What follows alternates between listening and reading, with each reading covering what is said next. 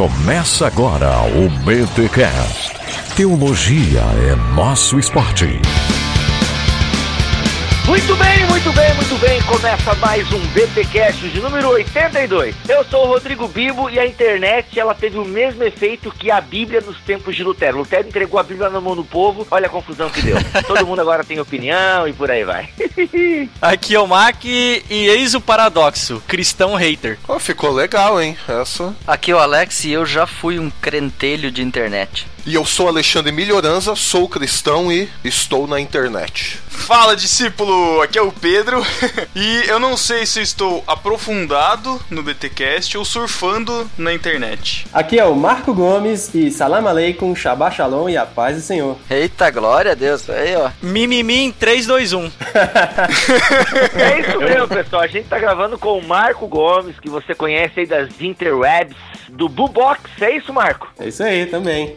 cara, que legal. Então, pô, um prazer pra nós estar gravando com você aí, cara, falando sobre o cristão e a internet. Você já sabe qual é o tema desse BTcast, porque você já viu aí no título da postagem. E a gente convidou então o Marco aí, devido a um episódio recente que aconteceu no seu blog. A gente vai falar sobre esse episódio aqui nesse BTcast. A gente trouxe ele para bater um papo. Trouxemos o Pedro, lá do No Barquinho, fazendo esse crossover, né, Pedro? Tamo aí. Exatamente. Acho que agora todo mundo no Barquinho já tá participando do BTcast. Agora sim. Agora sim, né? Deu tudo certo então. E pessoal, fica aí porque a gente vai bater esse papo que é algo que todo mundo que ouve podcast, consequentemente, é alguém que navega na internet, que às vezes tem o Facebook, né? Porque segundo o Fernando Henrique Cardoso, se você não tem Facebook, você não existe, já disse o nosso ex-presidente. Então a gente vai bater um papo desse relacionamento do cristão com a internet. Já fizemos um BTcast parecido, Mac, foi o 28, 29, 30 81, 88, não lembro, que é o Teologia na Internet. E o No Barquinho também já falou lá nos seus primórdios. E a gente não, hoje está aqui para falar sobre o marco civil do comportamento cristão na internet.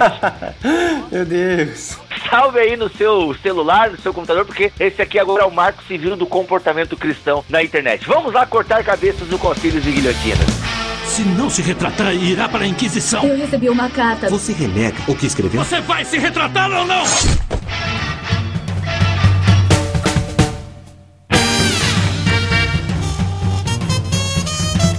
Muito bem, antes de irmos para os recadinhos, Mac, nós teremos efeito BTcast hoje? Oh, temos, tá da hora aí, tal de Ricardo Pacheco, ouvinte Eita, nosso aí. Vai. Mas antes da gente ir para os recadinhos e tal, para o efeito BTcast, vamos fazer o sorteio. A gente, o pessoal acha que a gente esquece. Não, a gente só demora.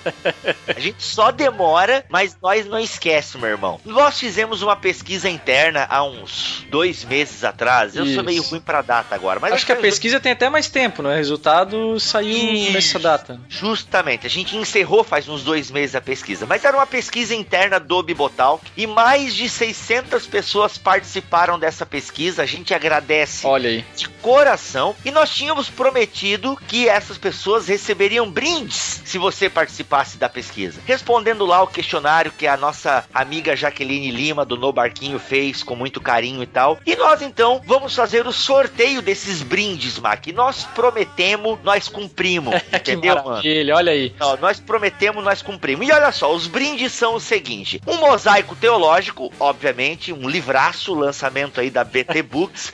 Por falar em mosaico, Mac, o que, que a gente tem que falar? O que, que a gente tem? A gente tem nada mais, nada menos que o BTcast Black, Black. Olha aí, o, o podcast especial só para aquele que adquiriu o mosaico teológico, seja o livro físico, seja a mídia virtual. É, para quem comprou o livro aí, já recebeu a senha, tá? É, se não recebeu, você deve ter recebido um e-mail da BT Books ou do Alex. Isso. Se você não recebeu o e-mail com as instruções para acessar ao BTcast Black, mande um e-mail para btbooks@bibotalk.com, tá? Ou entre em contato com a gente aqui pelo blog, mas dá um jeito. Mas assim, se você quer acessar, tá ansioso, a senha está na página 119, a primeira palavra em negrito da página 119 do livro brochura, né, da cópia física do Isso. BTcast. Se você você comprou a versão e-book, se você não recebeu o e-mail, entre em contato com a btbooks@bibotalk.com.br ou podcast, enfim, entre em contato com a gente que a gente passa a instrução. Um episódio Mac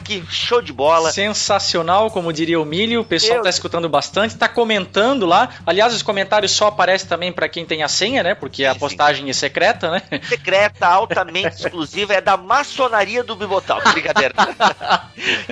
é, é dos eleitos do Bibotalk. Só que essa eleição você pode comprar, né? É o mosaico teológico. Ou você. É pelas obras, né? É pelas obras. né? Essa eleição é pelas obras. Então, se você ainda não comprou, é só você acessar mosaicoteológico.com.br e adquirir o seu mosaico. Ou você pode ganhar agora aqui no sorteio que a gente vai fazer, ok? Já demos o recado do BTcast Black. Mac, vamos estar sorteando o mosaico. A pessoa que ganhar o mosaico teológico ganha de quebra uma Bíblia de estudo da nova tradução na linguagem de hoje, da Sociedade Bíblica do Brasil, ok? Então, um dos prêmios é esse: mosaico teológico e Bíblia de estudo da nova tradução na linguagem de hoje. A outra pessoa que participou da pesquisa vai ganhar uma biblioteca digital da Bíblia, a mais completa ferramenta de pesquisa e estudo da Olha Bíblia.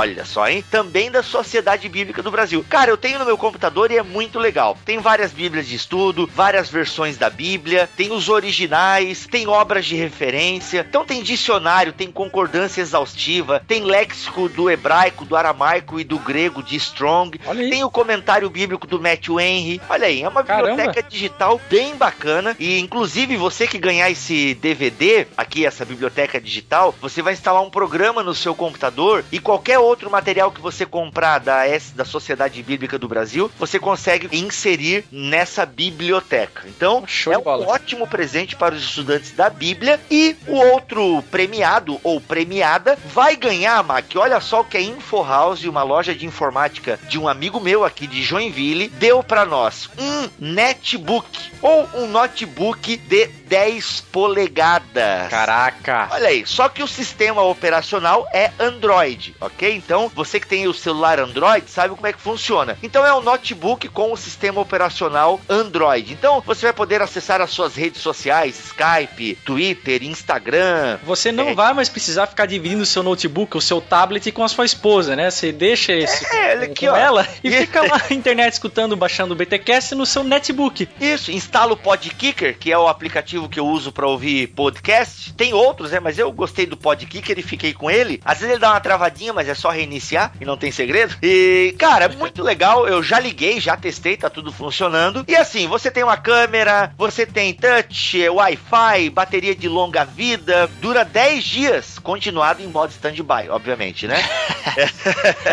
Cara, então tá aqui. É um notebook de 10 polegadas com o sistema operacional Android. Quero agradecer a InfoHouse, meus amigos Anderson e Cleverson de Araújo. Valeu mesmo, galera. Então tá aí, são três brindes. E Mac, nós estamos aqui com random.org e ele vai gerar então o número do vencedor de 1 a 613. E quem vai levar pra casa o mosaico a Bíblia de Estudo é 151 e na nossa tabela, conforme as galeras responderam, quem vai levar pra casa é Luiz Pereira ponto Clio arroba ponto com. Tá então, Luiz Pereira, você estará recebendo um e-mail para que você nos passe o seu endereço e a gente possa lhe mandar o mosaico teológico e a Bíblia de estudo da nova tradução na linguagem de hoje. Palmas para o. Ó, agora a gente vai sortear a biblioteca digital da Bíblia. Deixa eu ver aqui no meu gerador. Vamos lá. Número 321, 321. Diz aí, Bibo, quem é que é? procurando, mexendo na bolinha, Valderi Júnior, arroba, ponto com. Também já tô marcando aqui que depois nós manda e-mail pro sujeito, porque ele vai receber na sua casa a biblioteca digital da Bíblia da SBB. Show. E Mac, gera aí o número pra ver quem vai receber o da Beck Premium. Olha lá, girando, girando. Girando. Gira a roleta. Roleta. o número que deu aqui foi 267. 267. Tá parecendo narrador de bingo, né, cara? 267. Cadê? Meu, sou vesga ruim? Dois patinhos na lagoa, não. 267. Quem ganhou foi o Neto Brito, arroba com. Olha aí, Neto Brito vai receber em casa o netbook com sistema operacional Android. Galera, é o seguinte, nós vamos mandar e-mail pra esse pessoal e se o pessoal não responder o e-mail, daí o Mac sozinho vai fazer um novo sorteio, beleza? Se você não ganhou nada, muito obrigado por ter participado da pesquisa Bibotal. Pô, valeu mesmo, né? Eu sei que vocês não participaram pra ganhar o brinde, mas porque realmente gostam de ajudar o nosso ministério e louvamos a Deus por isso. O BT Power é power de verdade. Valeu mesmo.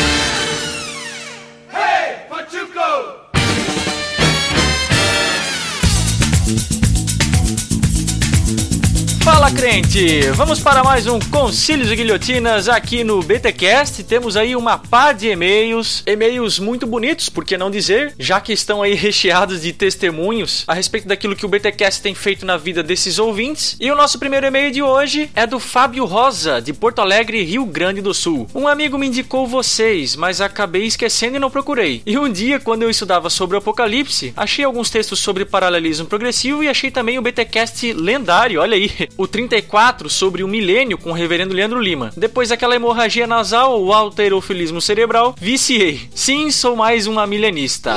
Olha aí, que beleza. Comecei a maratona para escutar todos, acho que já alcancei até metade. Queria agradecer pelo trabalho e pelo conteúdo. Eu considero vocês imparciais, ou pelo menos abertos à discussão, sempre dando as próprias opiniões. Isso é bem legal, porque existem pessoas que pensam que imparcialidade é não ter opinião. Olha aí, legal. Boa conclusão, Fábio. Se vocês são ou não parciais, não importa, gosto que vocês estão sempre abertos a outros olhares e interpretações das escrituras. Afinal, meditação na palavra jamais será nocivo. Brincadeira e chicotadas à parte, não vou parar de escutá-los. Vocês ajudaram a reviver em mim a vontade de estudar a teologia e quiçá cursar academicamente. Vou pensar nisso mais pra frente. Obrigado, pessoal. Grande abraço. Valeu, Fábio. abração, cara. Outro e-mail aqui é do Igor Bonfim. Bom, o Igor vem aqui com um e-mail gigante. Eu vou tentar dar uma resumida aqui no e-mail dele, mas basicamente ele diz isso. Olá, pessoal. Interessante como os conheço tão pouco e já os considero importantíssimos em minha vida. Somente Deus sabe o quanto precisava de pessoas como vocês, a fim de que eu me mantivesse firme no ministério dele. E aí ele dá uma contextualizada e falando aqui que tem 22 anos, mora lá em Maceió, Alagoas. Ele também tem dois amigos ateus que volta e meia tem várias conversas com ele, que lançam dúvidas sobre a fé. Ele ainda fala aqui que teve um problema muito grande no trabalho dele e ele mesmo diz aqui que tá desigrejado há pelo menos uns seis meses,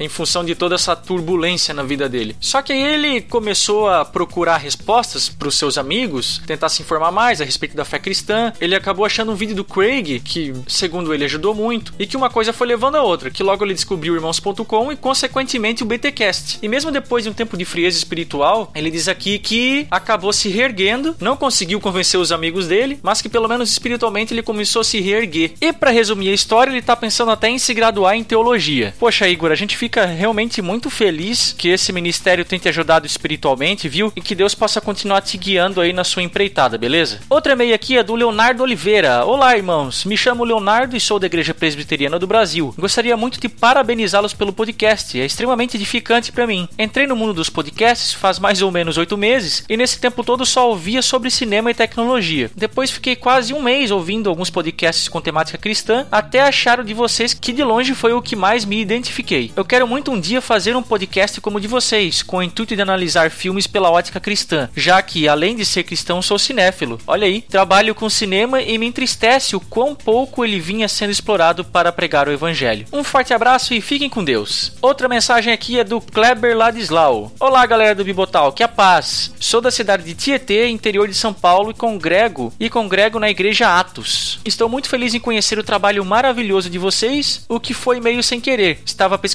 no Google sobre evangelização e encontrei o BTcast 51. Cara, eu me amarrei tanto no desenvolvimento do BTcast que coloquei uma meta pessoal de ouvir no mínimo um por dia. Já estou nessa maratona semanas e hoje estou no BTcast 53. Caras, cada BTcast é uma hemorragia nasal. Minha esposa disse que eu estou pirando com vocês. Parabéns pela excelência no trabalho. Grande abraço e sucesso, Deus abençoe. E o nosso último e-mail aqui é da Sarita. Olá, muito bom dia, boa tarde ou boa noite. Sou de São José dos Campos, São Paulo, e estou acompanhando o canal de vocês há algum tempo. Aliás, desde que vi um comentário em algum lugar do Facebook, não me lembro mais onde, sobre o mosaico teológico, adquiri o livro e me ajudou a voltar a estudar teologia, mas agora de uma forma mais sistemática. Eu fiquei muito tempo sem estudar nada, pois estava muito confusa com tanta informação que estava recebendo. E hoje, ouvindo, lendo e assistindo o conteúdo do Bibotalk, despertou em mim novamente o desejo de me aprofundar nos estudos. Bem, agradeço a Deus pela vida de todos que fazem parte da equipe. Grande abraço. Muito obrigado, Sarita. Muito obrigado aos demais que mandaram e-mail para nós. Você aí que tem o desejo de ver o seu e-mail figurar aqui no Concílios e Guilhotinas, seja com uma mensagem de apoio, uma crítica, uma sugestão de tema, pedindo aconselhamento, ou quem sabe mandar o seu efeito BTcast. Você já sabe, aquele áudio de mais ou menos um minuto, bruto mesmo, sem edição, ok? Tudo isso você pode fazer mandando um e-mail para podcast@bibotalk.com e falando em efeito BTcast, olha só a hemorragia nasal que o Ricardo Pacheco mandou pra gente. Efeito BTcast. E aí, pessoal do BTcast, teologia também é o meu esporte.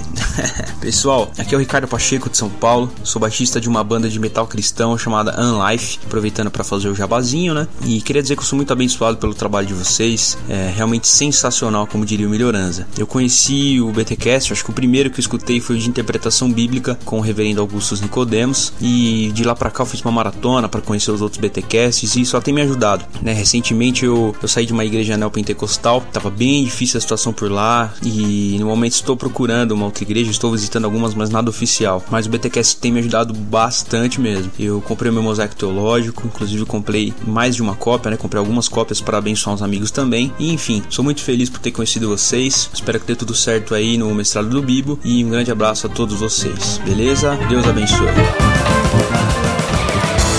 Não esqueça, crente, que também estamos nas redes sociais www.facebook.com bibotalk www.twitter.com bibotalk Você também pode interagir conosco, eu, o Mac, tem também o Bibo, o Milho, o Alex, todos nós estamos nas redes sociais, temos os nossos respectivos perfis lá no Facebook e no Twitter. Siga-nos para ser edificado ou não, quer dizer, nem sempre a gente fala coisa com coisa aí, mas a gente tenta. Todos esses links estão na postagem desse BTcast, beleza? Você que ainda não comprou o nosso mosaico teológico, isso mesmo, o nosso livro, você que não sabe o que é, digita lá www.mosaicoteologico.com.br e adquira já o seu. Se você fizer isso, você estará não só abençoando a esse ministério grandemente, como também estará sendo edificado de maneira tremenda, porque esse livro aí, ó, deu trabalho, tem, se não o nosso sangue, mas pelo menos o nosso suor, com certeza. E eu sei que você vai apreciar muito se você adquirir essa obra aí fantástica. E crente, você já sabe aí do link do Submarino. Ele tá lá no nosso site, na coluna direita, ok? Qualquer compra que você for fazer lá no Submarino, você pode estar tá abençoando a gente entrando no site através desse link que existe no www.bibotalk.com.br. E quando você faz isso, você nos abençoa e nos abençoa de que forma? Bom, o Submarino reverte esse clique em uma comissão para nós. E fica tranquilo que nada é acrescentado no valor da sua compra, seja ela qual for. Não é só livro não, tá? Se você quer comprar um barbeador, se você quer comprar um calço de mesa, seja lá o que for, faça isso entrando no Submarino através do link que tem lá no nosso blog, beleza?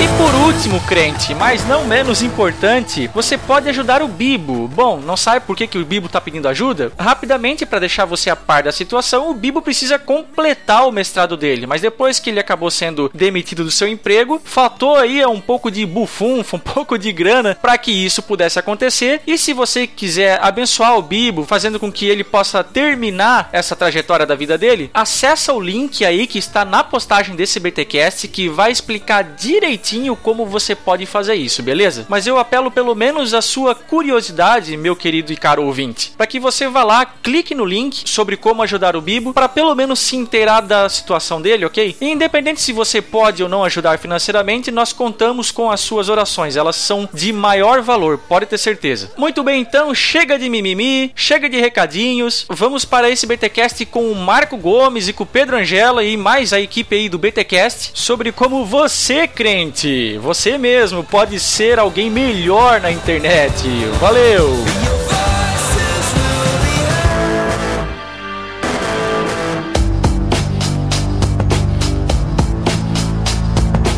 Então, galera, eu tava surfando aí na- nas- nos Facebooks da vida e vi o, o post do Marco. Cara, ninguém fala Marco. surfando, cara. Caramba, né? eu também, também sei, sei.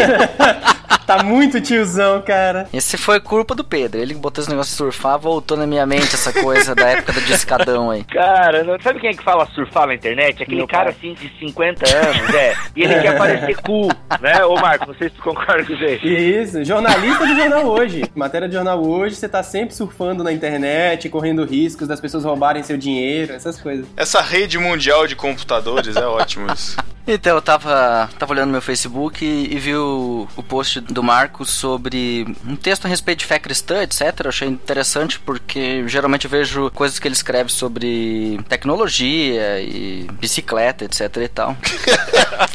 ele é ciclista urbano, então ele posta bastante sobre ciclismo, é. É, eu vi que o Chris que tá pegando várias dicas com o Marco Gomes. O Cris tá parceria ali, é verdade.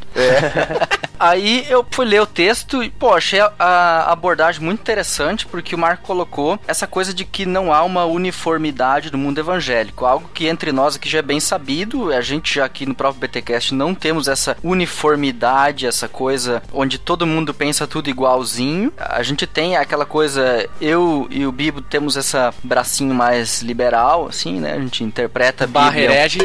é, barra A gente tem essa. Quando Jesus voltar, vocês vão se ver com ele. Que bom que a gente vai se ver com ele, né? Olha isso. Tem, tem essa esperança, né? Então a gente tem essa liberdade um pouco maior na interpretação, etc e tal. O Mac e o Milho estão mais Então, certos. eles estão mais certos, né? Eles são mais ortodoxos, Eles né? são mais assim da Inquisição, é isso? né? É Exato, isso que exatamente, você tá assim, né? Uma teonomia, né? Teonomia? Ô louco, mano. Teonomia deixa pra outros podcasts, deixa pra outros, já vai dar hate demais. Aí o Marco colocou essas duas realidades, até ele citou o texto da esposa dele. Uma vez eu até troquei uns tweets com ela a respeito desse texto sobre mitologia africana, a partir de uma literatura fantástica que retrabalhava esses positivamente, bem legal, bem bacana essa literatura que retrabalha a mitologia africana dentro de um, de um ambiente, vamos dizer, de. Ah, tipo o Senhor dos Anéis, assim, que recria todo mundo e tudo mais. Eu achei legal porque, justamente na cultura evangélica brasileira, mitologia africana é tipo como se fosse o próprio diabo, né? É tudo demonizado. Exatamente. É engraçado porque as pessoas aceitam a mitologia nórdica do Senhor dos Anéis, aceitam a mitologia grega como algo, sei lá, vai ver um filme sobre mitologia grega, o crente assiste e assiste. E não, não demoniza. Mas demoniza o, o Oxalá e o, e o Ogum. E, tipo, esses parâmetros são muito esquisitos, sabe? Não tô falando de adorar os eles, não, lógico que não. Mas se você lê Senhor dos Anéis e acha legal, por que, que você não pode ver o negócio da mitologia africana e achar legal? Isso não, não, não tô aqui pra julgar ninguém, eu só queria entender e eu não consigo, entendeu?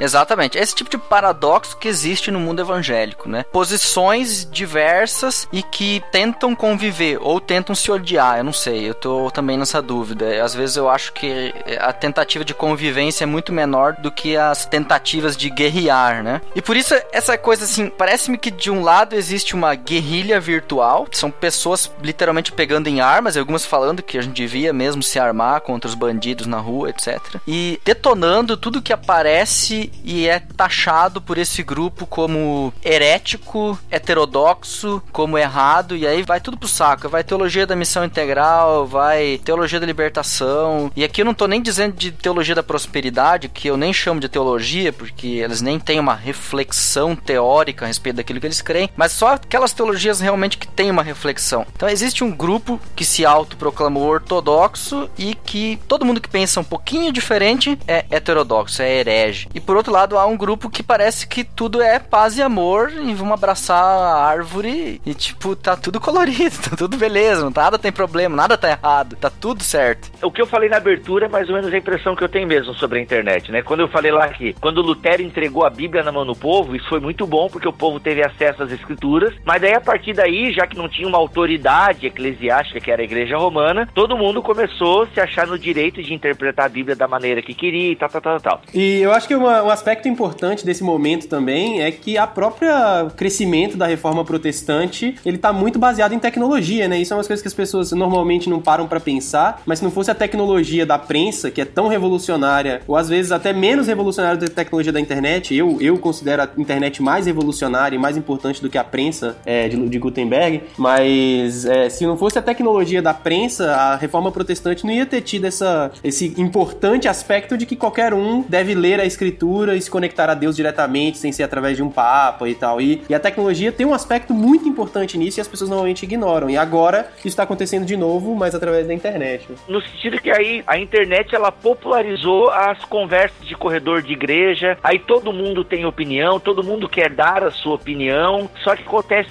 que, assim como o povo na época não estava preparado para lidar com as escrituras, me parece que hoje em dia as pessoas não estão preparadas né, para lidar com a internet. E aí a gente vê essa bagunça, a gente vê essa guerra virtual. É, tem uma frase que simboliza bem isso, que é o a internet aproximou os idiotas que estavam separados pela distância. É bem isso aí, cara.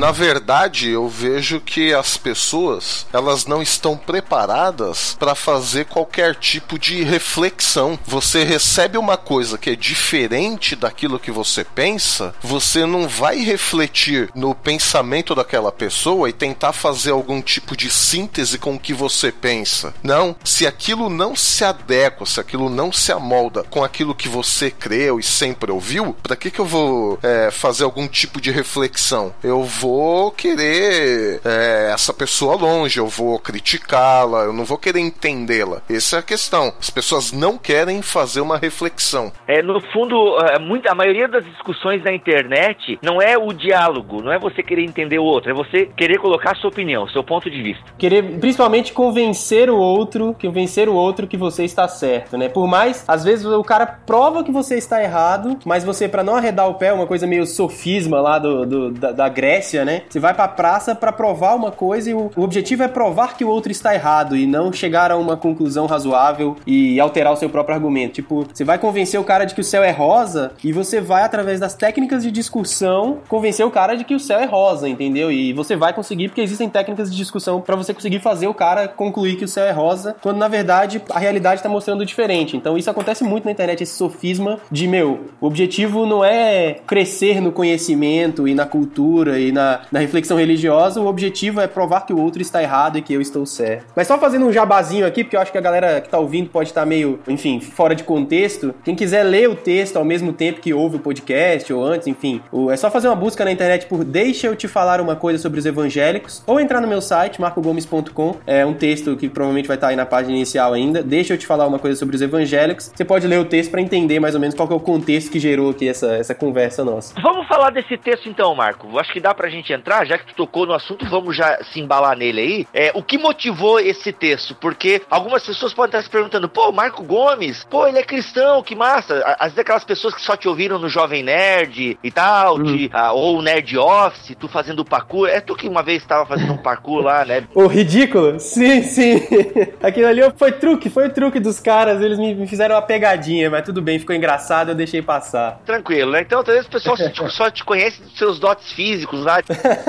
E, pô, o cara é crente e tal. É, gente, o Marco Gomes professa fé cristã e tal. E no blog dele, no blog pessoal, eu não sei se foi a primeira postagem tua de cunho bem religioso, Marco, não lembro. Provavelmente foi a primeira. É, apesar que tem a história, tem uma, uma. Eu sou empreendedor também, né? Eu tenho uma empresa e tal, bastante reconhecida internacionalmente. E uma não, jornalista. Dá a carteirada, fez... pode dar a carteirada aí que tu foi, acho que foi é, ano passado, né?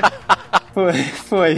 Já que você quer falar disso, foi, foi. Ano passado eu fui considerado o melhor profissional de marketing do mundo. Yeah, baby! Por uma grande instituição internacional. Mas o ponto aqui não é esse. É, o ponto é, tem uma jornalista que fez um, um livro sobre empreendedores do mundo inteiro e tal. Ela vai contando a história dos empreendedores de países em desenvolvimento, tipo África do Sul, é, Índia, Brasil e outros países. E aí eu sou a história do Brasil. No Brasil tem basicamente, pelo que eu me lembro, três histórias. A história do Espoleto, a rede de restaurantes. A história do Beleza Natural, que é uma uma, rede de salões de beleza especializados em cabelos afro, né? Super conveniente aqui pro Brasil. E a minha história é a história principal do livro, na verdade, é a história que abre o livro e depois é a história principal do capítulo sobre o Brasil, que é o capítulo 8. Então o livro começa com a minha história. A primeira palavra que tem no livro é sobre mim. Então é um negócio que, pô, uma honra muito grande, até falo no meu, no meu texto, pô, toda a honra a Deus, porque foi Deus que me, me deu essa, essa posição, né? E Deus que me colocou aqui e tal. E nesse texto, no meu site tem esse texto. Lá no topo tem um linkzinho, minha história, na, minha história no livro da Sarah Lacey. E ele conta minha história mesmo, é meio biográfico, é um texto gigante, assim, de talvez três ou quatro páginas é, de ofício aí, que conta a minha história toda e aí conta uma biografia mesmo, conta como eu me converti. É, inclusive é uma coisa que eu uso como, como carteirada mesmo, que eu me converti antes dos meus pais, né? Então eu não fui criado em igreja evangélica. Com oito anos de idade eu resolvi me converter numa presbiteriana renovada e eu, eu tomei essa decisão porque, enfim, tem todo, todo um testemunho que eu não sei se cabe aqui, mas meu pai era viciado em drogas, é, tava perdendo a família já, viciado em drogas mesmo, ele cheirava cocaína pra caramba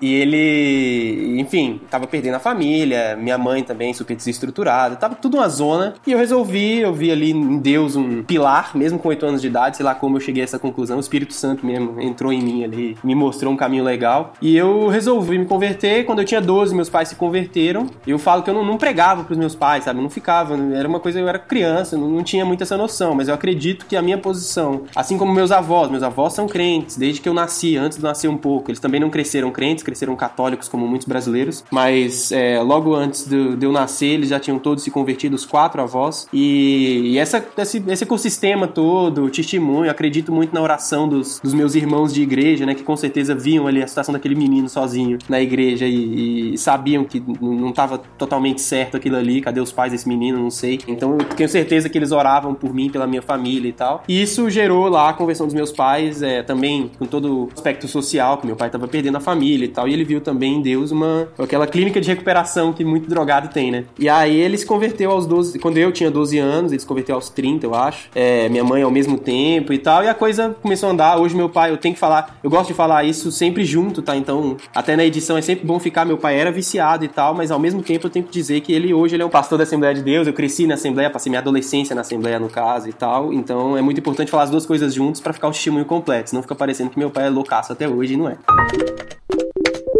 Thank you. Falando de novo do, da história do texto. Esse é uma das poucas citações no meu site e tal que tem sobre, sobre o cristianismo, apesar de ter outras coisas em outros lugares um pouco menores. Mas no, nesse esse livro foi distribuído mundialmente, tem lá milho, milhares de leitores. E é uma coisa que meu pai, inclusive, ficou muito orgulhoso porque ele falou: Filho, você não, não obviamente não tem o dom da palavra, você não é um pregador e tal, não fica subindo em púlpito de igreja, mas essa pregação que você fez aqui, ao dar seu testemunho, esse testemunho ser publicado em múltiplas línguas para tanta gente, é um negócio que tem um valor muito grande grande e tal, e, e eu fico muito orgulhoso. Então fiquei muito emocionado quando meu pai falou isso. E ali tem toda a minha história, história de empreendedorismo também, tem como eu fundei minha empresa, como essa empresa hoje tem 40 funcionários, é reconhecida no mundo inteiro e tal. Então tem toda uma história legal. Mas quem lê essa história, quem lê essa parte do livro, sabe que eu sou cristão. Inclusive na, no cabeçalho do meu site tem lá meus títulos, né? Fundador da Bubox, cofundador do Mova Mais, consigliere do Jovem Nerd, empreendedor, cristão, viajante, marido, ciclista e nerd. Então são as coisas meio que me definem. Então tem lá que eu sou cristão, mas o cristão é uma coisa muito genérica, né? Às vezes vezes pode não parecer que eu professo a fé evangélica e que eu vou na igreja lá na IBAB. Hoje eu frequento a IBAB, a Igreja Batista da Água Branca do, do Ed René Kevitz. É, eu frequento ela frequentemente e tal. Então é, eu sou realmente um cristão praticante, né? O... Cristão aprendiz, não é? No teu Twitter é, está cristão aprendiz, é? Mas há dois anos, quando a gente gravou um episódio sobre fé cristã e apocalipse zumbi. Ah, legal. Esse ainda não vi. É, não, é um betelero, que a gente tem um selo dentro do Bibotal que é um selo no sense, assim, que é o betelero. E aí a gente gravou sobre como seria ser cristão no apocalipse zumbi, tá? E aí, quando eu vi no teu Twitter que, pô, o cara é cristão e tal, eu até mandei pra ti, ó, já que tu é um cristão aprendiz, dá uma olhada aí no nosso podcast e tal. Aí, obviamente, é. que tinha mais o que fazer, né? Mas é, eu, sou, eu colocava, na verdade, evangélico aprendiz, e aí as pessoas pensavam, pô, esse aí se converteu há um ano, né, há seis meses e tal, mas não, é porque eu realmente tenho isso pra mim, que eu sou aprendiz, eu sou evangélico há 20 anos agora, né, por, por decisão própria, eu sempre gosto de falar isso. Sou evangélico há 20 anos, mas eu sou aprendiz para sempre, assim, eu não, realmente eu não, não quero nunca me considerar que eu tô por cima da carne seca, né? Eu quero Jesus voltar, eu quero estar tá aprendendo ainda. Então eu sou evangélico aprendiz e isso faz parte de mim, assim. Eu falo que eu sou empreendedor dedicado, eu sou nerd veterano, eu até ponho essas coisas, mas evangélico eu não, não, vou, não vou ser soberbo, não. Quanto a isso, eu realmente sou, sou bem aprendiz. Voltando pro teu texto, então. Então, lá no teu blog, que tu põe, né, tuas é, posts sobre tecnologia, sobre negócios online e tal. Aí, de repente, você coloca lá, pessoal, não vamos generalizar os evangélicos. O que motivou isso foi uma coisa mu muito interessante, porque, na verdade, não foram os evangélicos. Na verdade, foram os ateus e anticristãos, né? É, nem, nem todos ateus, mas os anti... Inclusive, anti-evangélicos, nem, nem sempre anticristãos como um todo, mas... Porque tem muito disso no Facebook, nego criticando e generalizando, e pega lá a opinião do Malafaia e acha que todo evangélico é igual. E não que eu também acho que o Malafaia tá errado, não, não tem nada a ver com isso, ele pode falar o que ele quiser, ele tem o espaço dele. Mas não pode falar que a opinião dele é a opinião da igreja evangélica toda. Pega a opinião do, do Feliciano e põe, acha que todo evangélico é igual. Aí um amigo meu, um grande empreendedor e tal, um cara incrível, absurdamente incrível, que eu admiro muito, da minha idade também e tal, um dia questionou por que, que os evangélicos acredit não acreditavam, ou ridicularizou de algum jeito, como que os evangélicos não acreditavam na, na teoria da evolução, não na teoria, mas nos fatos da evolução, né, no evolucionismo e tal. Eu falei, ó, não é todo evangélico que é assim, tem evangélico que acredita que o universo sim foi criado por um Deus, mas que a evolução existe, existem fatos e tal, e que tem evangélicos que não são, e o lance dele era o criacionismo de terra jovem, né, de terra de 6 mil anos. Eu falei, ó, tem muito evangélico que não acredita no criacionismo de terra jovem, acredita que a Terra tem 4 bilhões de anos e etc, etc. Ele falou, mas como assim? Como que você acredita em Deus e pode acreditar? E eu falei, ó, existem maneiras de você interpretar e etc. E troquei uma ideia com ele e ele se surpreendeu, porque ele achava que todo evangélico acreditava que a Terra tem 6 mil anos. E aí eu percebi, pô, a igreja evangélica tem uma exposição tão grande no Brasil, é, mas é uma exposição, na maior parte das vezes, negativa. É, só se fala dos problemas e não se fala das diferenças que existem.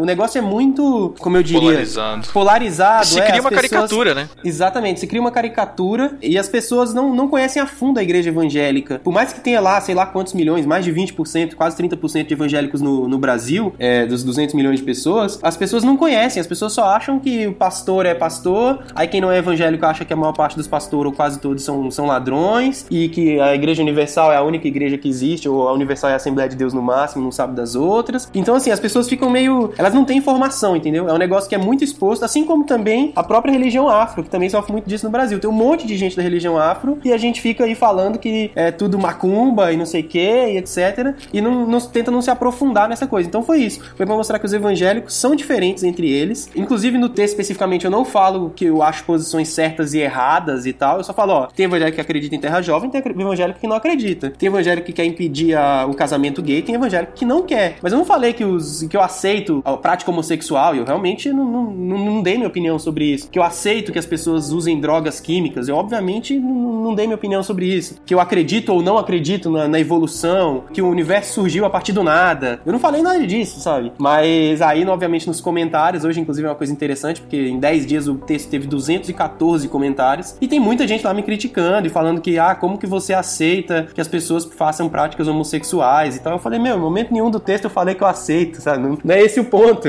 O ponto é que tem gente que acha que os, os- os homossexuais podem se casar e tem gente que acha que não podem. Não- a minha opinião é irrelevante nesse, ne- nesse assunto. Até, acho que foi o Alex que ao comentar o teu o texto, fala assim, é, inclusive os comentários nesse texto provam como as pessoas que não são evangélicas, às vezes elas têm razão, porque por causa de comentários assim bestas e agressivos, ou ad hominem, como eu aprendi semana passada, né? Ó, Olha aí, aprendi, cara, fiquei de cara. Justamente comprova que por causa desses bitolados e que já querem encaixotar tudo, colocar tudo dentro sempre da mesma caixa e tal, só reforça a opinião das pessoas que acham que os evangélicos são alienados, né? É exatamente isso. Eu fiz até um comentário recentemente no Twitter falando isso, que é assim, eu faço um texto mostrando como nem todos os evangélicos são fundamentalistas e loucos e querem se meter na vida dos outros. Os evangélicos que são exatamente assim vão lá no meu texto comentar e reforçar o preconceito, tipo, ou seja, meu texto no final das contas serviu pra nada, porque eu tô lá falando evangélicos, existem evangélicos que aceitam certas coisas e outras não. Existem evangélicos que discordam de certas coisas e outras não. E aí vão lá os evangélicos fundamentalistas querer mandar na-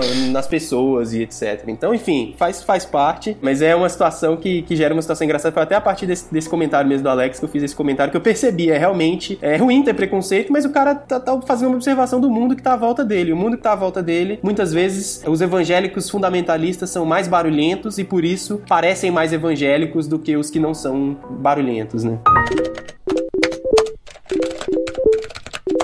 Queria até aproveitar o espaço aqui. Eu não aceito a prática homossexual, gente. Eu não acho que as pessoas devam chapar o coco de cocaína. Não é isso. eu não acho isso mesmo, sabe? Eu não acho que é legal as pessoas andarem armadas na rua e poderem matar os outros. Eu não acho que o macaco gerou o homem. Não é isso. Eu não acho que o homem veio do chimpanzé. Só acho que os, os evangélicos e qualquer pessoa tem direito de ter a opinião que quiser sobre a vida. Se eles me perguntarem, você acha que eu deveria me relacionar com o homem? Eu vou falar, olha, eu acho isso errado, mas você é livre para fazer o que você quiser porque Deus te deu esse direito, mas eu acho errado. E se o cara não me perguntar, eu não vou tentar passar uma lei que o impeça de fazer isso, como a bancada evangélica tenta, sabe? O nego trabalha a vida inteira, vive com um companheiro, constrói lá um patrimônio, aí um dos companheiros morre o outro não pode usar a herança porque não é casado. Tipo, isso não faz o menor sentido do ponto de vista civil, sabe? E é isso que eu acho. Eu acho que as pessoas têm que ter os mesmos direitos civis. É, eu acho que as pessoas. Ah, enfim, whatever. Eu acho que é, é, por aí, assim. A minha opinião pessoal é diferente da minha opinião enquanto cidadão. Eu acho que enquanto cidadão a gente não pode tentar passar leis que impeçam as pessoas de, de ser o que elas querem dentro dos limites da moral e da ética e que não, não interfira na vida de outras pessoas. Por exemplo, o casamento gay em relação a heranças e, e adoções e etc. Se a pessoa me perguntar, eu vou dizer que eu não concordo com a prática, mas eu acho que se ela decidiu fazer isso a vida dela inteira, se o marido, se o marido ou se o companheiro dela morrer, eu acho que ela tem direito a usufruir da herança, por exemplo, uma coisa tão básica quanto a herança. O grande problema, eu postei até um texto esses dias atrás no, no Facebook.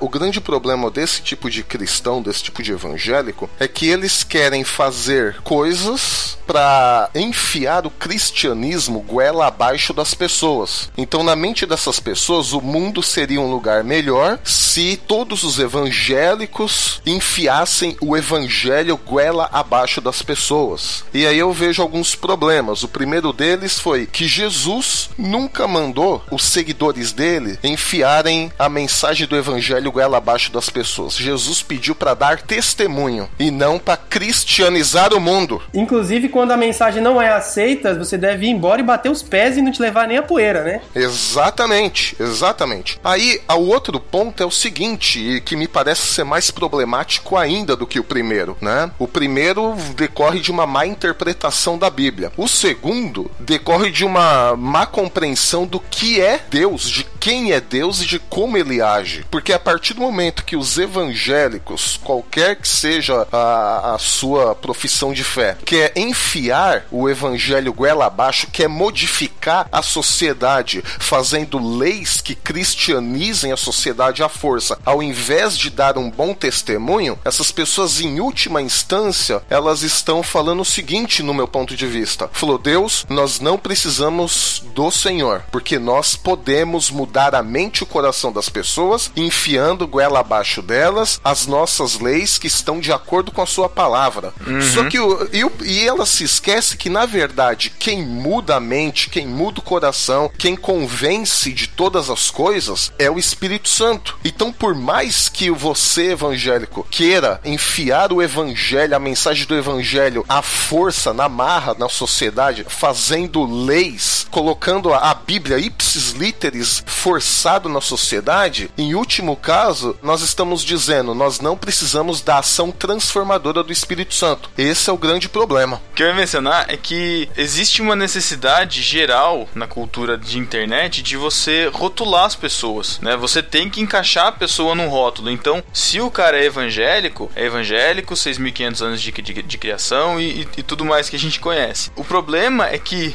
nós, evangélicos, a gente se inclui, mas o povo evangélico, ele tem além da necessidade de rotular, tem necessidade de também, é, o que o Milho falou, de impor a verdade que ele acredita de uma forma que é interessante. A, a Jaqueline, que faz parte lá do, do No Barquinho, ela abriu uma experiência com a gente que elas estavam fazendo um evangelismo na praça, contando sobre o amor de Deus e tal, para as pessoas que passavam. E passou um casal, parou ela, perguntou, tipo, ah, vocês são evangélicos, vocês estão fazendo um evangelismo tal? Falou sim tal. E a pessoa começou a questioná-la dos passos que ela tava falando, né? Fez as perguntas como se fosse um tira-teima, né? Tipo, deixa eu ver se você tá fazendo certinho isso, né? E eu, eu me questionei, falei, poxa, aquela pessoa tava tomando o espaço de uma pessoa que poderia estar realmente sendo evangelizada e também não colaborou com as pessoas que estavam ali que poderia estar evangelizando outras pessoas. A gente ah, às vezes faz o papel de fiscal muito mais para esconder o erro que a gente tem, porque a gente também tem os nossos erros, a gente também tem os nossos pecados e a igreja em si, né, a instituição ou mesmo os pastores, pode ser o que você quiser denominar, eles fazem uma pressão tão grande em cima da gente do que a gente tem que acreditar e do que tem que ser certo, que a, essa pressão em cima do acerto, do correto, a gente acaba extravasando no outro. É como se fosse o chefe que cobra muito do empregado fazer a coisa certa, e o empregado cobra do outro empregado submisso é, abaixo da escala e vai descontando, sabe?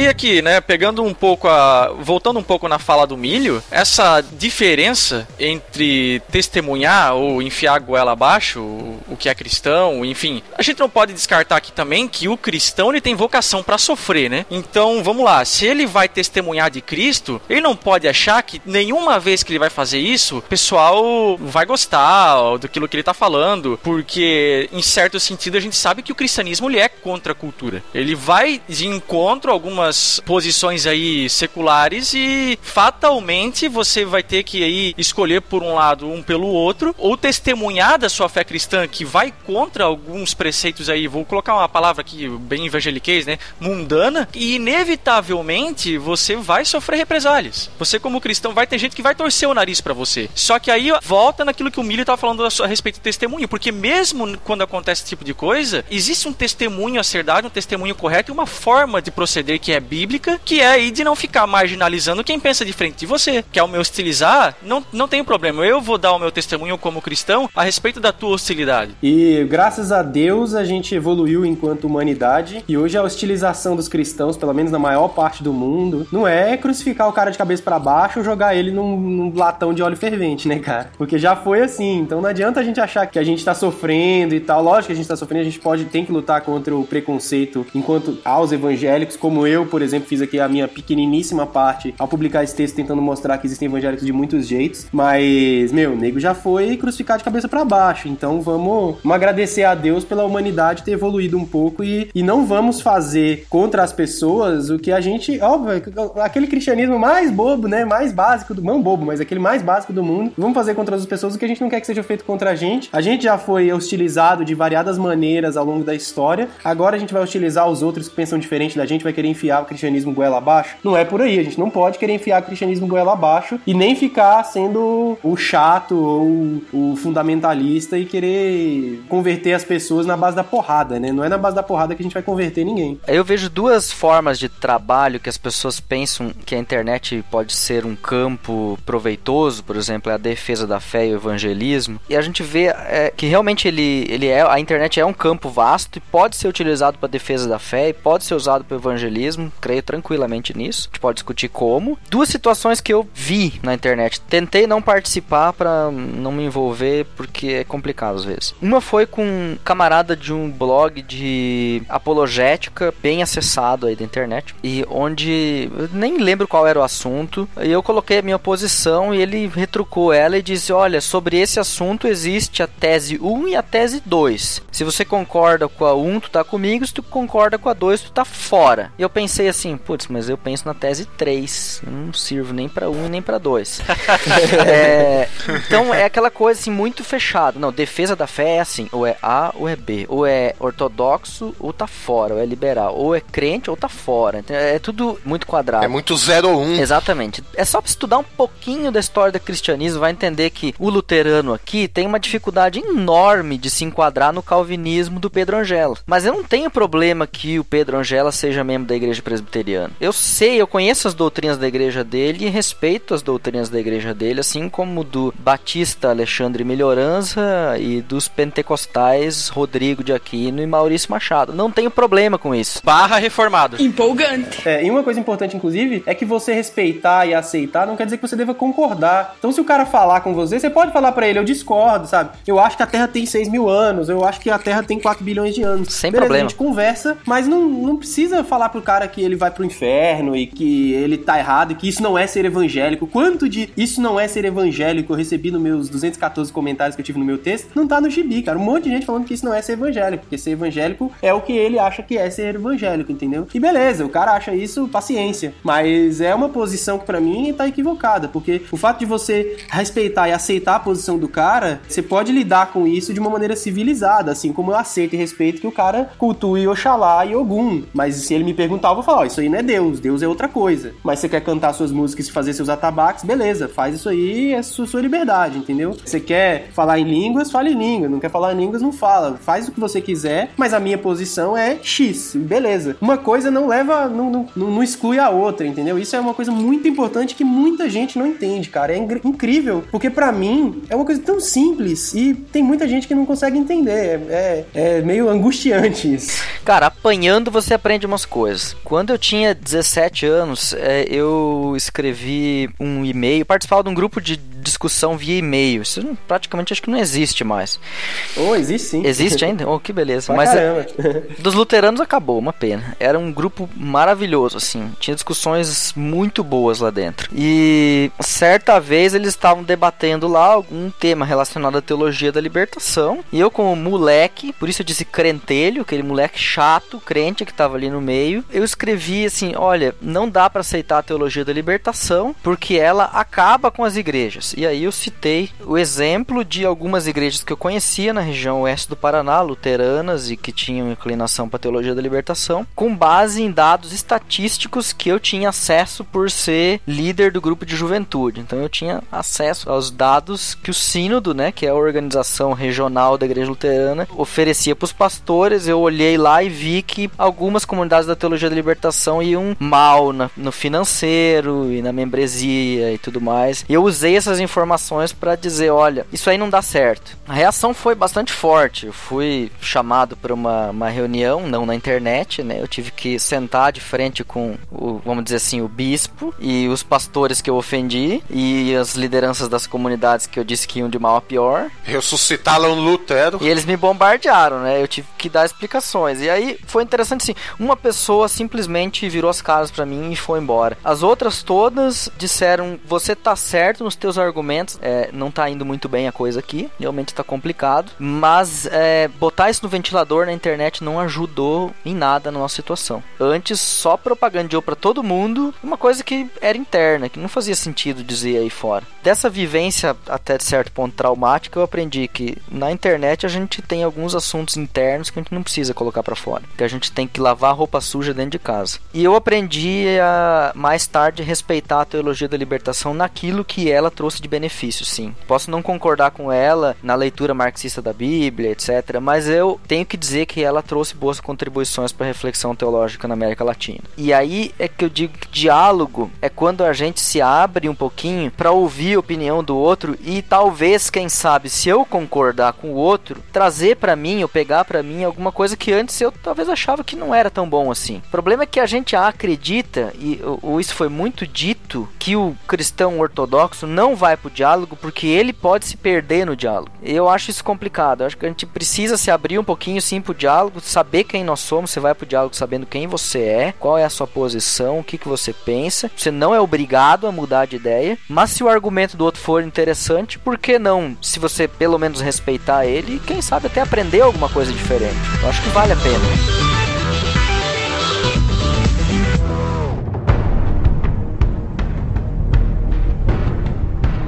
Dentro dessa diversidade existe uma unidade, né? Se a gente vai estudar um pouco a história do cristianismo, e aí fica só um gostinho do que a gente falou no BTcast Black, ou seja, aquele BTcast que só quem comprou o mosaico teológico vai receber, mas existe uma pluralidade, de certa forma, no cristianismo primitivo em relações a coisas periféricas. Mas existe uma unidade, né? A vida, morte e ressurreição de Jesus Cristo, né? O Jesus Cristo que veio em carne. Ou seja, quando a gente pega ali o credo apostólico, ele é essa síntese da fé cristã. Agora, batismo por imersão, aspersão e, sabe, outras modalidades, se ceia todo dia, se faz a ceia uma vez por mês, se faz a ceia uma vez por semana. Aí são algumas coisas periféricas. É, se a Terra tem 6 mil, se a Terra tem 4 bilhões, se crente bebe bebida alcoólica ou não. Eu penso que isso são questões periféricas. Eu, infelizmente, já fiz assim algumas postagens que geraram essa discussão. Para algumas pessoas foi legal, algumas pessoas, pô, cara, nunca tinha pensado sob essa perspectiva. Por exemplo, um dia eu coloquei lá no meu Facebook a questão do cigarro, né? Ah, o pessoal usa como argumento argumento que fumar é pecado porque faz mal para o corpo. Ah, então a gente também não vai poder beber café, comer aquela gordurinha da picanha. Ou andar em São Paulo, né? Ou viver em São Paulo. Todos os crentes têm que sair de São Paulo. Porque, sério, São Paulo é tipo três cigarros por dia. Não tô, não tô brincando, não. São Paulo é tipo três cigarros por dia. É um negócio absurdo. Só de respirar aqui.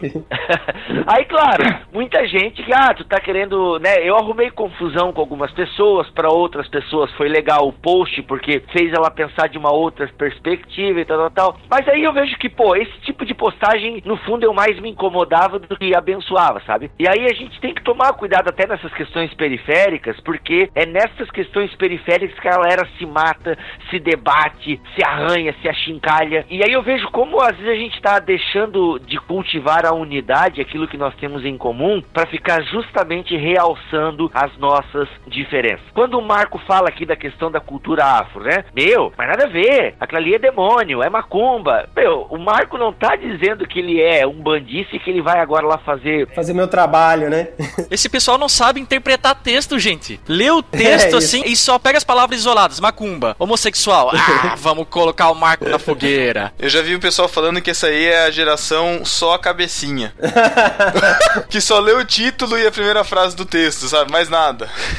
Mas sabe, sobre essa questão afro aí, vale a pena o Achando Graça, o último episódio, não sei o número, sobre axé. Axé pra quem é de axé, acho que é o título. Ah, bem legal, bem legal. Recomendo também. Quase chorei. Olha aí. Então, sabe, as pessoas elas têm medo da. Acho que quem tem medo da diversidade é porque no fundo não se encontrou na unidade. Ô Bibo, mas tu citou o credo apostólico aqui, né? Como uma forma de síntese do pensamento em relação à unidade, em relação àquilo que também a gente pode ter liberdade. O Agostinho tem a famosa frase dele, não é? No essencial unidade, no não essencial liberdade e em tudo caridade, ou amor. Então, cara, se tem uma frase que pode resumir toda essa questão e que aí pode ser levada como lema pra vida de qualquer cristão, é essa, cara. Tem uma frase do Voltaire, que eu vou parafrasear ela, que eu não lembro ela com exatidão, mas é aquela ideia, né? Eu não preciso concordar com você, mas eu morreria para que você tivesse a liberdade de dar a sua opinião. Meu, tô parafraseando bem longe, assim. A ideia é essa. A ideia é essa, né? Eu não preciso concordar com você, mas olha, eu morreria para que você pudesse ter o direito de expressar a sua opinião. Então, no seu Facebook, na sua rede social, você pode dar a sua opinião, mas você não pode ficar de mimimi se as pessoas discordarem da sua opinião. Eu costumo dizer que quando a pessoa discorda de mim, eu não dou muita bola, sabe? Se ela discordou de mim, cara, super de boa. Tem muita discussão que eu acabei ela rapidinho, porque o cara deu a opinião dele, eu, ah, beleza, cara. Tu pensa B, eu penso A. Aí a pergunta que eu quero lançar pra mesa, até que ponto, né, a gente tem que defender a fé cristã na internet, é, ou até que ponto a gente realmente, não, o cara pensa assim, deixa lá. É, um exemplo, né, o Caio Fábio, muitos consideram ele um herege. Ah, o próprio Ed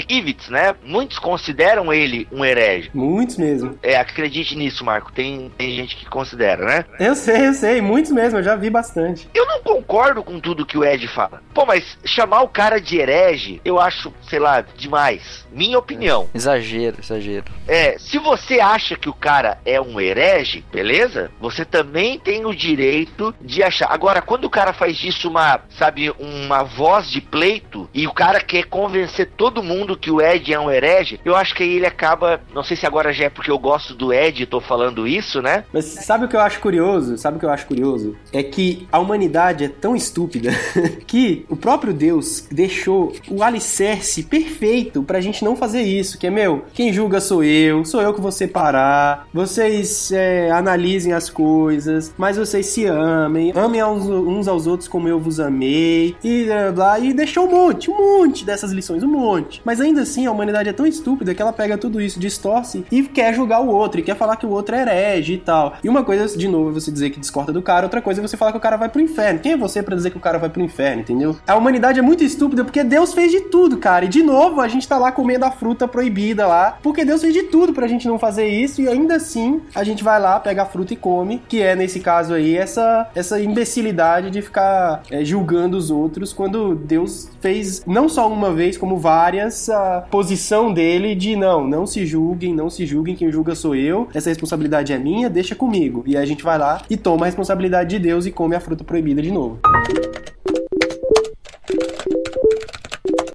Se você quiser pegar por ah, o Ed falou isso, ou o Caio Fábio falou aquilo outro. Pô, você pode construir um texto, fazer um vídeo, desconstruindo a ideia do cara de acordo com o seu ponto de vista. Meu, eu acho isso muito saudável. Sabe? Ah, ó, o cara falou isso, mas eu penso isso, isso e aquilo. Cara, faça isso. Ah, você acha que o Caio Fábio é uma péssima influência para o cristianismo, ok? Você tem todo o direito de pensar isso. Mas pegue os pontos que você discorda dele e construa então o seu ponto de vista. Não jogue ele no inferno. A gente sabe que os reformadores, né, julgaram as pessoas, mandaram matar pessoas que não se encaixavam no pensamento deles, mas a gente não precisa imitar eles nisso também, né? A gente pode pegar as coisas boas deles e essas que eles não foram tão tolerantes. Pô, tolerância é a palavra, né? Claro que tolerar não significa você agora coadunar com a heresia, você propagar a heresia. Não, você pode dar a sua opinião, você até pode considerar aquilo uma heresia. Mas, poxa, eu acho que a gente tem que ter um pouco de cuidado em jogar o cara no inferno, assim, sabe? Porque até quando a gente olha as heresias da história da igreja, pô, o Paulo de Samosata, o Marcião, o próprio Ário, eles não eram caras que queriam ferrar com a igreja. Pô, eles não estavam dando a opinião deles e a opinião deles acabava tendo adesão e não era culpa deles, né? Eu até acho engraçado que o Ário conseguiu fazer em 318, se eu não me engano, um vem pra rua, né?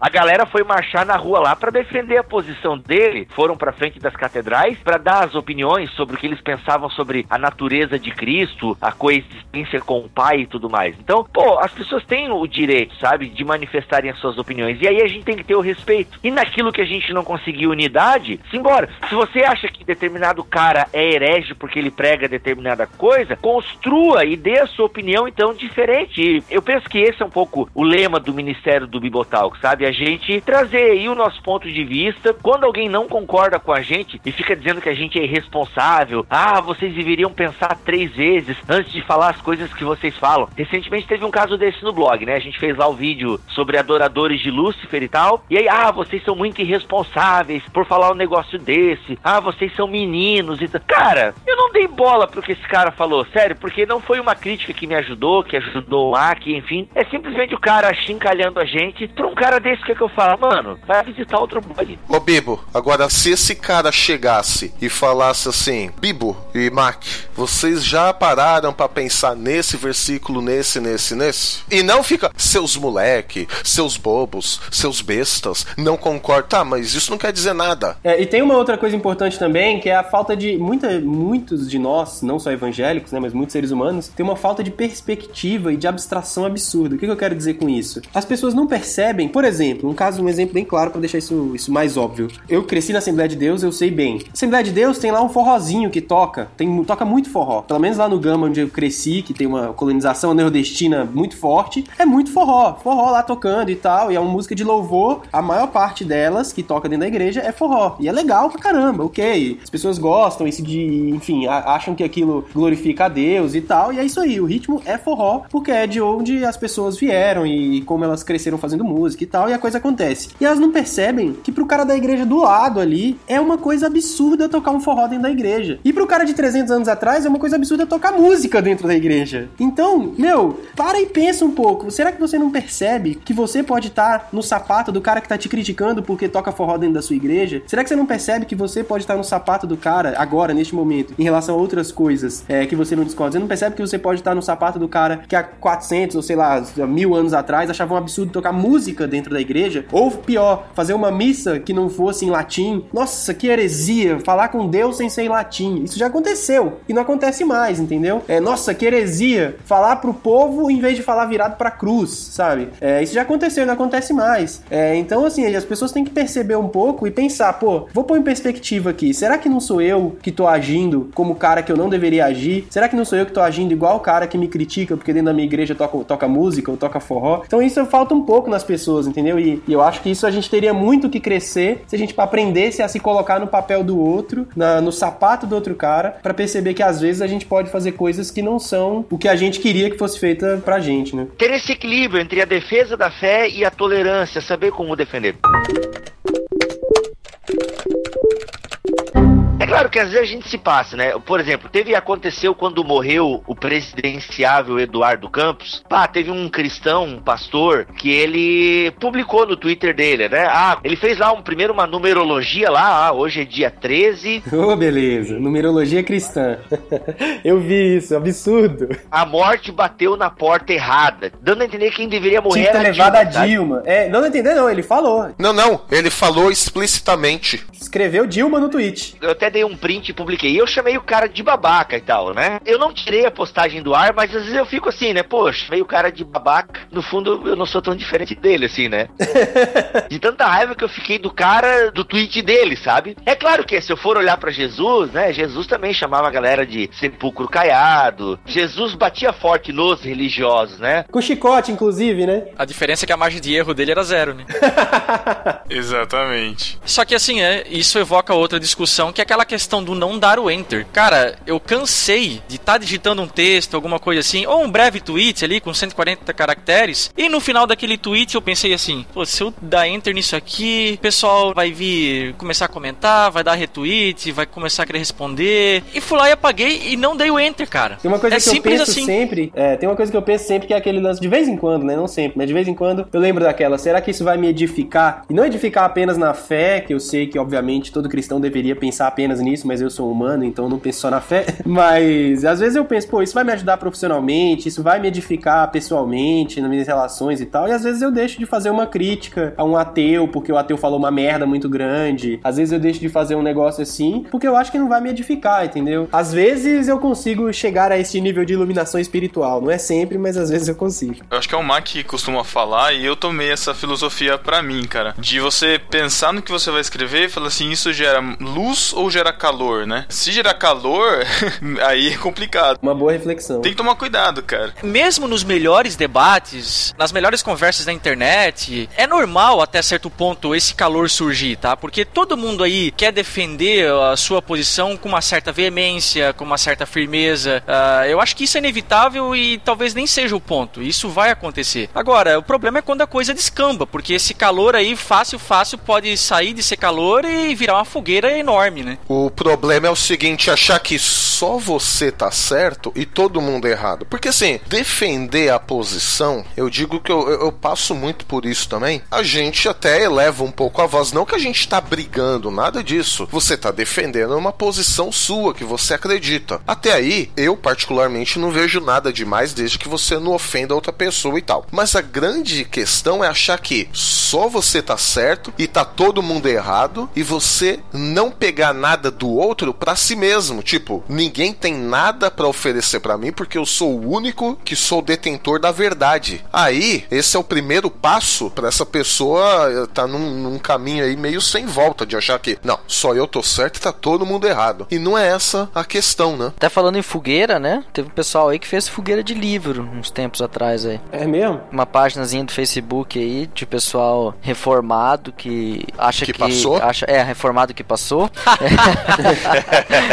fez, fez fogueira de livro aí. Complicado isso, né? Tipo, você pode dizer, eu não concordo com esse livro, mas fazer fogueira é dizer com todas as letras, eu odeio esse cara e podia bem ir pro inferno. E olha que tinha livro do Silas Malafaia lá, e quem me conhece sabe que eu não concordo com absolutamente nada. Mas eu não queimaria, poxa. A partir daí queima. Nesse frio aqui do sul, à vontade, cara, que você vamos lá, se na minha livraria lá em casa, se tiver que escolher entre um do Benihim e um do Nicodemos. Eu tô brincando, tá? An- Antes que alguém venha me criticar aí, eu tô brincando, tá? É só uma piadinha. É, a gente nota, só pra quem tá só ouvindo que não tá vendo, a gente nota pelo avatar dele que ele é um herege, ele tá com uma arma branca na mão, tá? Então ele é, É uma verdade, pessoa mas- realmente muito perigosa. Ele tá com arco e flecha, uma arma mortal, que já matou provavelmente mais gente do que qualquer outra arma na história da humanidade. Ele é bom de mira ainda, né, Marco? Olha lá. É, mas é nada, isso aí ele colocou com a mão, esses. Uh, Não, que isso, Colocou a mão. Dentro de tudo que a gente está falando aqui, eu penso que é inevitável com a internet essa polarização, essa proliferação de ideias, de pensamentos e vamos pegar um exemplo assim: teologia da prosperidade. A gente vai lançar ainda esse ano, quem sabe, um e-book sobre a teologia da prosperidade, né? Que é um trabalho meu antigo que eu tô dando uma revitalizada nele e tal. Mas adianta eu criticar a teologia da prosperidade? Sim e não. Sim, por quê? Porque tem pessoas que ainda estão procurando uma resposta sobre algumas questões da teologia da prosperidade. Elas querem entender o dízimo, elas querem entender a oferta. Então tem algumas pessoas que ainda estão procurando entender o posicionamento bíblico sobre a prosperidade e tudo mais. Então para essas pessoas vale a pena nós explicarmos e darmos a nossa opinião. Contrapartida, para muitas outras é totalmente perca de tempo. Então, com a internet a gente tem que se preocupar, na minha opinião, em explicar aquilo que nós consideramos certo, sem às vezes ficar atacando diretamente.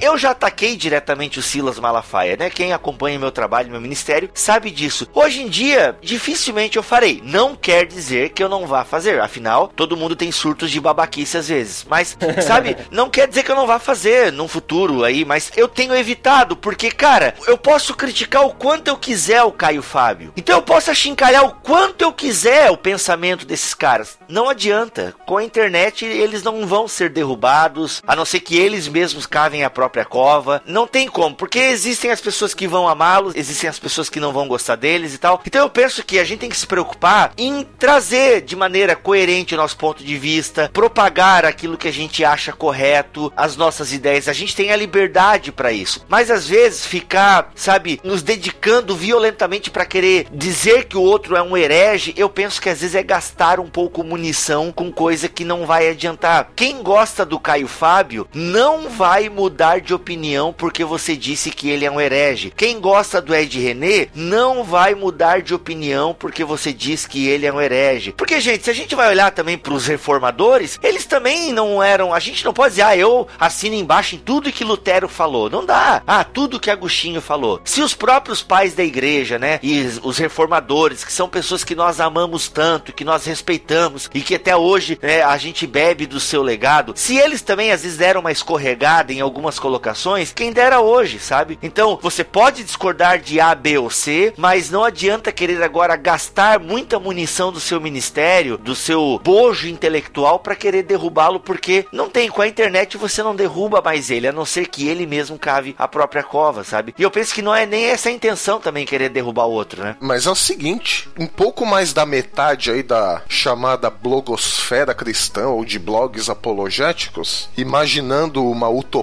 se acabarem o que eles consideram que seja heresia, se não tiver mais herege, se tiver todo mundo dentro da mesma caixa. É, exatamente, o blog desses caras acaba, porque o objetivo deles terem blog é o quê? Só ficar atacando terceiros. Isso. Ao invés de propagar ensinos, propagar coisa nova, propagar, sei lá, cristianismo e cultura, cristianismo e política, cristianismo e seja o que for. Mas não, o interesse de mais da metade de blogs que a gente diz ou que eles dizem que são apologéticos é só ficar falando mal de outros com os quais eles não concordam. Ah, desculpa, eu às vezes eu tenho a impressão que o pessoal tá atrás de page view e de ganhar uns trocadinho com Google aí para com, com aumentando a audiência do site e os cliques. Só pode ser isso, porque a gente já decididamente aqui no Bibotalk já não abordamos temas polêmicos logo após a polêmica. Justamente É. porque o pessoal tá sempre preparado pra guerra e nunca pra ouvir. A gente deixa o negócio esfriar, deixa acalmar e aí a gente dá a nossa posição. E outra coisa que a gente também evitou bastante é, é o confronto. A gente gosta de mostrar os dois lados, ou mais lados quando existem, e deixar as pessoas que ouvem decidirem, como a gente fez com o arminianismo e calvinismo, Gênesis e por aí vai, outros que a gente gosta de abordar, é, e que vai abordar no futuro outros também temas. E a gente prefere que as pessoas tomem a sua decisão. Eu acho que esse é o caminho sábio. Que Alguém pode dizer também, ela, é, mas nem sempre vocês são assim imparciais. Claro, tem episódios do BTcast que a gente vai dar a nossa opinião mesmo. E assim, só que a gente sabe, conhecedores da internet, a gente sabe que existem outras opiniões. E quem tá interessado em aprender sobre o assunto não vai ficar só com a opinião do BTcast, vai correr atrás de outras opiniões. Então, eu penso que a gente é um pouco essa pluralidade, né? Tem episódio que a gente traz pontos de vistas, tem episódio que a gente é unilateral, whatever. Um é um caso, em termos escatológicos. A gente até hoje só abriu a porta aqui pro amilenismo, né? E, é, o mate vira, vibra, né? Mas assim, ah, porque primeiro, a gente não achou pré-milenistas dispostos a gravar e segundo, a gente deu a nossa opinião e a nossa opinião, a grosso modo, ela é permeada pelo amilenismo. Então a gente é um pouco essas duas coisas, né? Mas como o Alex disse, tem coisa que a gente evita no calor do momento, porque a gente sabe que vai ser só um lado querendo defender a sua posição e ninguém querendo ouvir o outro, né? Isso é bem chato e bem complicado. Gente, pra gente encerrando esse episódio, algumas dicas, então, um breve manual aí de boas maneiras na internet. Obviamente que tudo que a gente falou aqui contribui para as boas maneiras, né? Mas alguém teria aí, assim, algumas pinceladas de, de boas maneiras para nós nos comportarmos? É, eu tenho uma que é a mais fácil de seguir, que é só fale na internet o que você falaria ao vivo. Imagine que você tá de frente com outra pessoa. Na internet as pessoas são agressivas porque tem a frieza do teclado e da tela, e elas falam que o outro vai pro inferno e tal. Uma coisa que dificilmente alguém faria sentado numa mesa de um restaurante ou de um bar, conversando com a outra pessoa, sabe? Ou É no- verdade. no- na frente de uma igreja que seja. Então, meu, se você consegue conversar com alguém, falar pra ela que você discorda dela, sem enfiar a mão na cara dela ao vivo, então faça a mesma coisa na internet, sabe? Não precisa tentar enfiar um, virtualmente enfiar a mão na cara da outra pessoa, falar que ela vai pro inferno e etc. Pense que a outra pessoa tá na sua frente, ela tem problemas como você, ela também tá com fome, ela também tem dívidas pra pagar, ela também acordou tarde hoje ou acordou cedo e teve um dia difícil. Então, pensa nisso e pensa que você pode lidar com outra pessoa de uma maneira humana e tal. Então, basicamente é, meu, imagine que a outra pessoa tá na sua frente. Como você falaria com ela se ela estivesse na sua frente? Fale do mesmo jeito ao- na internet e tudo vai ser um pouco mais civilizado. Outra bacana em termos de debate, sempre discuta ideias e não sobre pessoas. É, isso é importante. É, eu não chamaria aquele pastor de babaca na frente dele, eu acho, assim. Viu? É. Essa, Mas você é provavelmente boa- falaria que ele tá errado. Ah, com certeza, com certeza. Isso não tem dúvida. Mas eu não precisaria chamá-lo de babaca. Claro que pra um amigo meu, meu, aquele cara é babaca, né? Agora, na- assim, o problema é que a rede social não é só um amigo meu, né? São 5 mil amigos meus, né? É.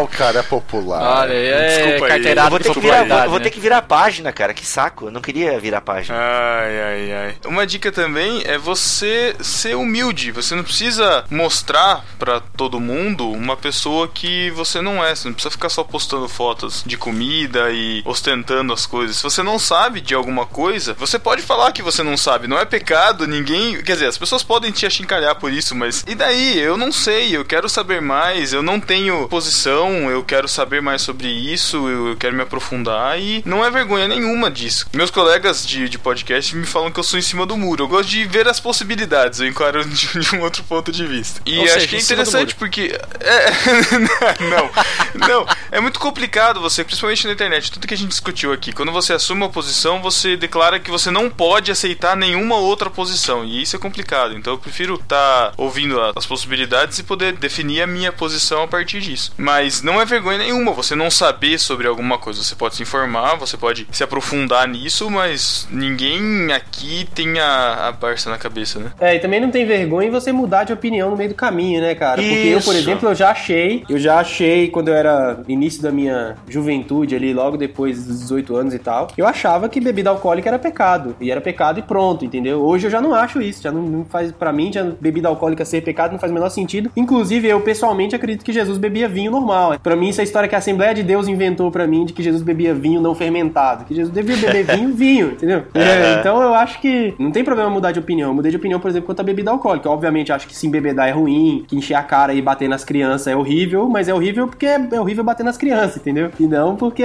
porque beber. A bebedeira a Bíblia condena, né? Não a bebida. Exatamente, exatamente. Dentro desse ponto, assim, beleza, Marco, tu descobriu isso, né? Tu, pô, beleza, a bebida em si não é pecado. A bebedeira que é que a Bíblia condena e tal, a embriaguez, né? Agora a bebida em si não. Mas agora tu não vai ficar na rede social toda hora, bebida não é pecado. Olha, gente, eu bebo cerveja. Olha aqui, eu bebendo cerveja. Aí aí você tá provocando as pessoas, né? Sim, que também é pecado, né? É, justamente. Aí acho que o que você faz é pecado, não a bebida, não você dizer que bebe, né? Não, não, e provocar as pessoas é pecado. Sim, sim, justamente. Você acaba falando que não é pecado beber, mas acaba pecando por provocar as pessoas. Então, inclusive até tem um BT Vlog que a gente lançou aí, que é justamente aquela ideia do fraco e do forte e tal. A gente tem que tomar esse cuidado, né? Beleza, eu bebo, não tenho nenhum problema em beber uma taça de vinho, uma cerveja. Eu não tomo cerveja, mas quem bebe, whatever e tal. Mas agora eu vou ficar dizendo por aí, ah, gente, eu bebo, ah, eu fumo. Olha aqui, eu tomando uma cerveja. Nossa, eu sou cool, eu sou tranquilo, eu bebo sem problemas. E você? Sabe, pô, ficar fazendo para provocar e tal. Eu acho que também não é uma postura sábia, né? Não é porque eu não considero pecado determinada coisa que eu vou ficar toda hora provocando quem acha que é pecado. Eu até falei isso para um amigo nosso aí que ele é vlogger e tal. Então tem um vídeo que ele faz lá condenando determinada prática litúrgica de algumas igrejas. Pô, legal, ele dá a opinião dele, mas o problema é que ele começa a chamar as pessoas que fazem isso de retardado. Aí eu penso, pô, quando ele chama as pessoas que fazem isso de retardado, ele já perde totalmente a atenção dessas pessoas. E aí ele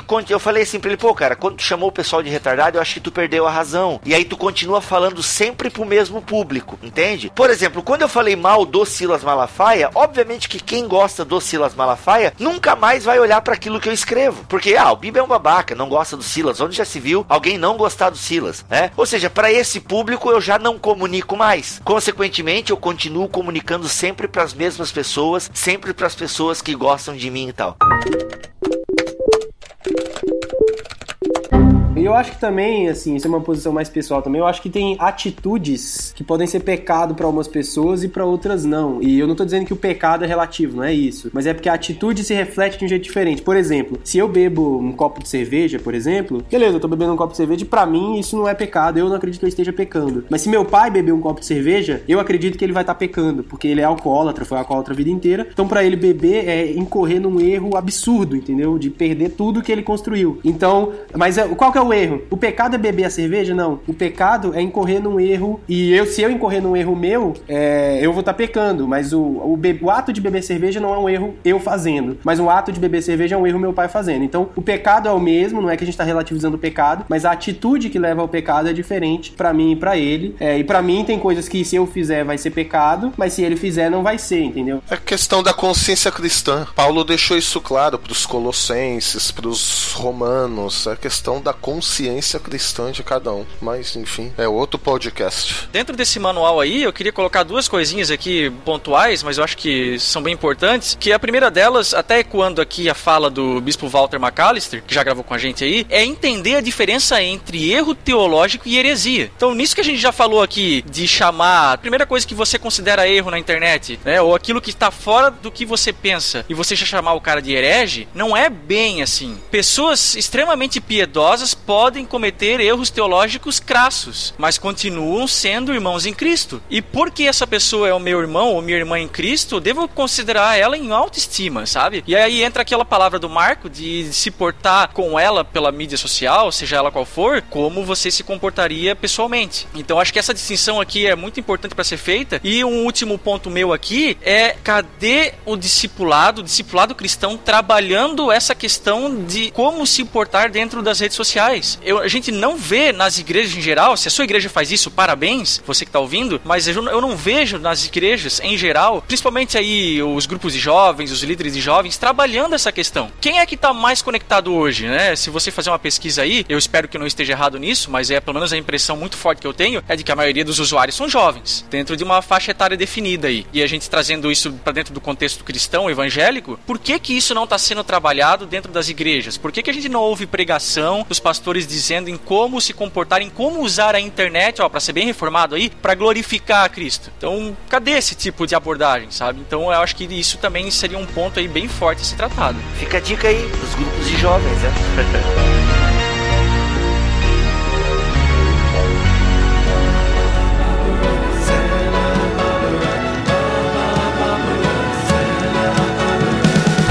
bem, galera. Obviamente, como todo BTcast, como a gente sempre termina o BTcast, poderíamos falar muitas outras coisas, mas aqui o BTcast não tem pauta, né? É uma coisa a gente como se estivesse na mesa aí de um bar, né? Ou de uma lanchonete, para os ouvidos mais sensíveis. Conversando, trocando uma ideia e falando um pouco o nosso ponto de vista, que obviamente, como dizia Leonardo Boff, né, todo ponto de vista é apenas a vista de um ponto. E a gente trouxe aqui algumas considerações. Espero que você tenha gostado. Os comentários estão aí para você dar a sua opinião, você falar o que você pensa sobre isso. Ficou algumas dicas legais aí para você. E eu vou ficando por aqui, sempre procurando amadurecer nas redes sociais e não apodrecer. Quero causar um bom cheiro aí. Valeu, galera. Eu sou o Mac, vou ficando por aqui e teologia é o nosso esporte. Eu sou Alexandre Melhoranza e espero continuar na internet sem ser chato. Aqui é o Pedro e agradecido por ter aprendido muito com mais um BTcast, apesar de participado pouco, mas muito obrigado pela oportunidade. Que isso, seja bem-vindo sempre, cara. E muito obrigado aqui do Marco Gomes por ter participado desse espaço que aprendi a admirar tanto nos últimos dias. Vou continuar ouvindo bastante. Vamos conversar sempre. Espero que as pessoas não tenham me entendido mal e não achem que eu é, apoio a, as pessoas chaparem o cu com cocaína e matarem umas às outras. E não é esse o ponto. Sim, sim. Falou, valeu. Acho que ficou claro, Marco. Fica tranquilo. É, ainda que não vamos nos surpreender se aparecer a fotinho do Marco Gomes, né, fazendo as montagens aí, que o pessoal da, É. da internet é especialista em fazer isso. É. Olha só o cara dando ideia ainda. Jesus vai te cobrar essa ideia, hein, irmão? Com a tarja de hereges. Tchau! Se você estiver bebendo vinho por aí, a culpa é dele, hein? Aqui o Alex, e que o Senhor te abençoe e te guarde, que o Senhor faça resplandecer o seu rosto sobre ti e tenha misericórdia de ti, que o Senhor sobre ti levante a sua face e te dê a sua paz na internet e fora dela também. Amém. Amém. Amém.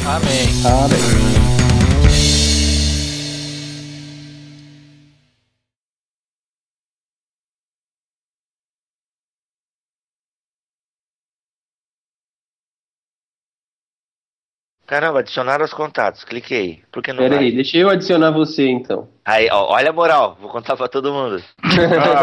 Não vai tentar isso. É lamentável isso. Eu tô achando o milho meio estourado hoje, não sei. Você vai levar uma sabugada, Jojo, isso sim. Nossa. Agressivo. Só deixa eu trazer um ponto aqui e vocês julguem se ele é interessante ou não. É. Não posso, não posso, não posso. O quê? Julgar. Não, pode sim.